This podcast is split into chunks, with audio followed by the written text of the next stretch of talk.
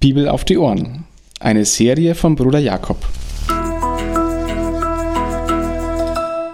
Eine Begleitung zum Bibellesen, um die Bibel, das Wort Gottes, zu entdecken und täglich besser kennenzulernen. Der nächste Sturm kommt gewiss. Der See Genezareth war bekannt für Stürme. Und die Fischer, die auf diesem See arbeiteten, wussten ganz genau, auf welche Zeichen sie zu achten hatten. Schon mittags beobachteten sie das Wetter, horchten, ob der Wind pfiff und über die Hänge auf den See hinunterpeitschte und das Wasser aufwirbelte. Das konnte sehr gefährlich werden. Und genau das geschah, als Jesus mit seinen Jüngern gemeinsam über den See fahren wollte, um auf die andere Seite zu gelangen. Eine Geschichte, die man vielleicht aus dem Kindergottesdienst kennt. Eine Geschichte, die schon so gut bekannt ist, dass man einiges vielleicht dann auch überliest. Ja, Jesus schläft. In welcher Situation schläft Jesus? Im Sturm, während reale Panik um ihn herrscht. Alles, was sie machen konnten, die rauen Seeleute, die erfahren waren, hatten sie getan. Es war nichts mehr zu machen.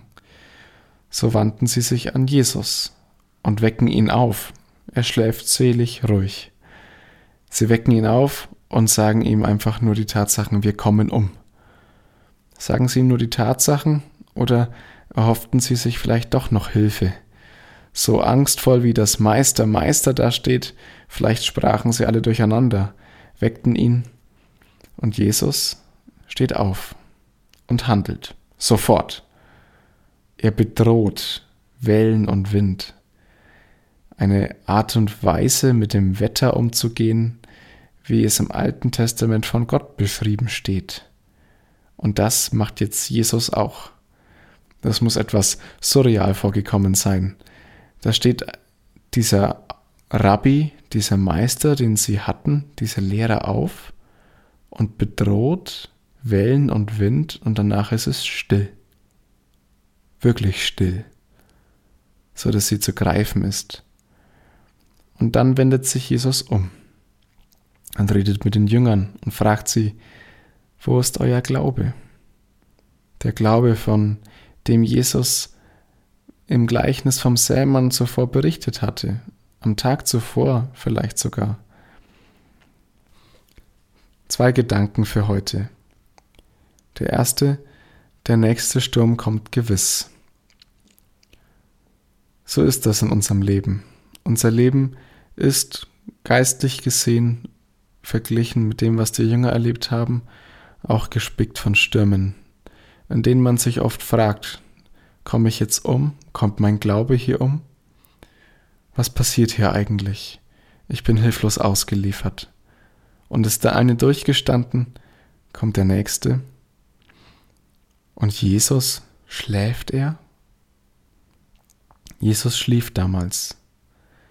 Aber ein schlafender Jesus ein Jesus, der unbemerkt in der Gemeinde ist bei seinen Jüngern, ist immer noch besser als eine Gemeinde und ein Leben, das himmelhoch jauchzend ist, das super läuft, aber Jesus nicht da ist.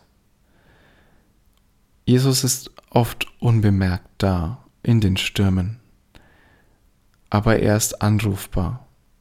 Und wenn er angerufen wird, greift er ein. Und er greift auch manchmal, das ist der zweite Gedanke, machtvoll ein.